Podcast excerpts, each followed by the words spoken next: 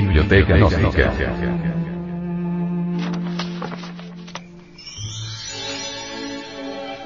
Libro.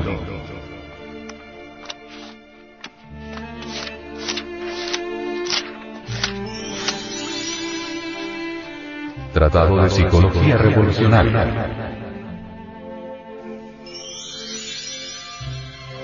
Autor. Samael Aumeor.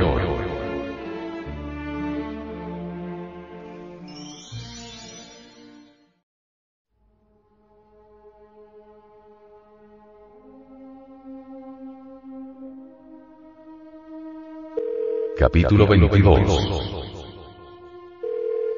La charla. Resulta urgente, inaplazable, impostergable, observar la charla interior y el lugar preciso de donde proviene.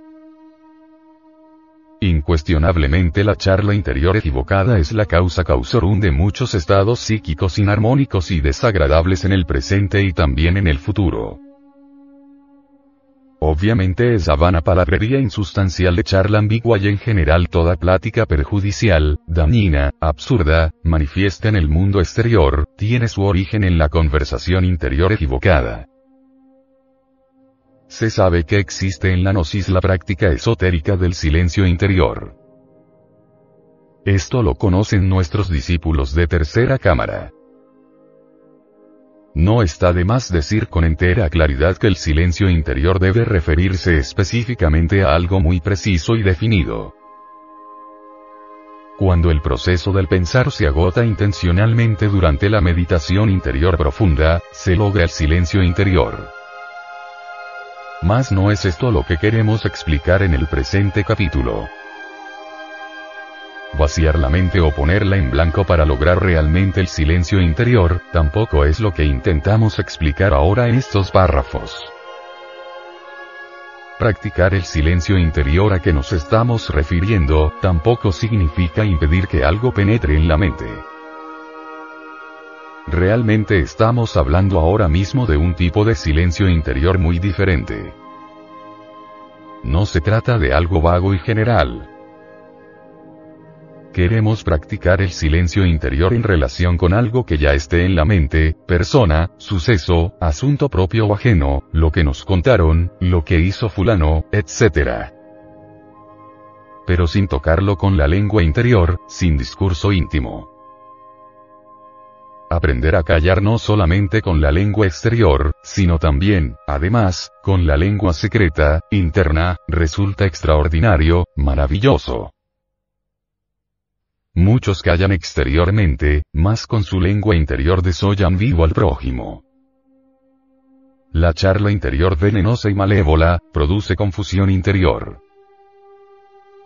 Si se observa la charla interior equivocada se verá que está hecha de verdades a medias, o de verdades que se relacionan entre sí de un modo más o menos incorrecto, o algo que se agregó o se omitió. Desgraciadamente nuestra vida emocional se fundamenta exclusivamente en la autosimpatía.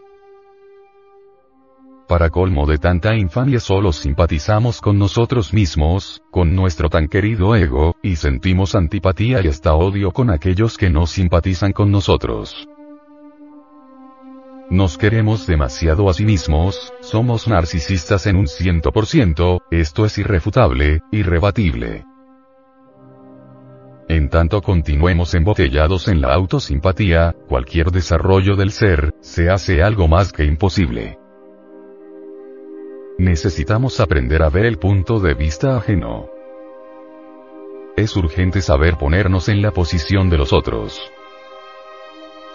Así que, todas las cosas que queráis que los hombres hagan con vosotros, así también haced vosotros con ellos. Mateo. Vi, 12. Lo que verdaderamente cuentan estos estudiosos es la manera como los hombres se comportan interna e invisiblemente los unos con los otros. Desafortunadamente y aunque seamos muy corteses y hasta sinceros a veces, no hay duda de que invisible e internamente nos tratamos muy mal los unos a los otros.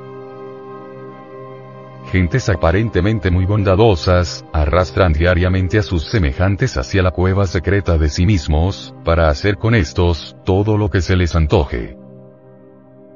Vejaciones, burla, escarnio, etc.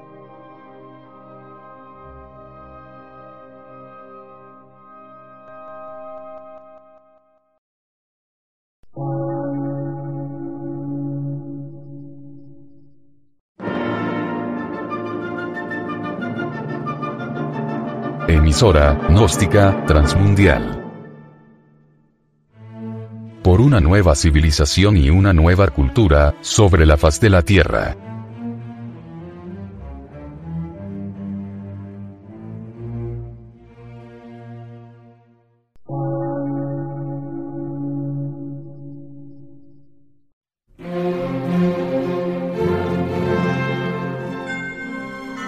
Medio de radiodifusión. Científico, artístico, místico y filosófico. De la Asociación Colombiana de Centros de Estudios Gnósticos, Antropológicos, Psicológicos y Culturales. A. C.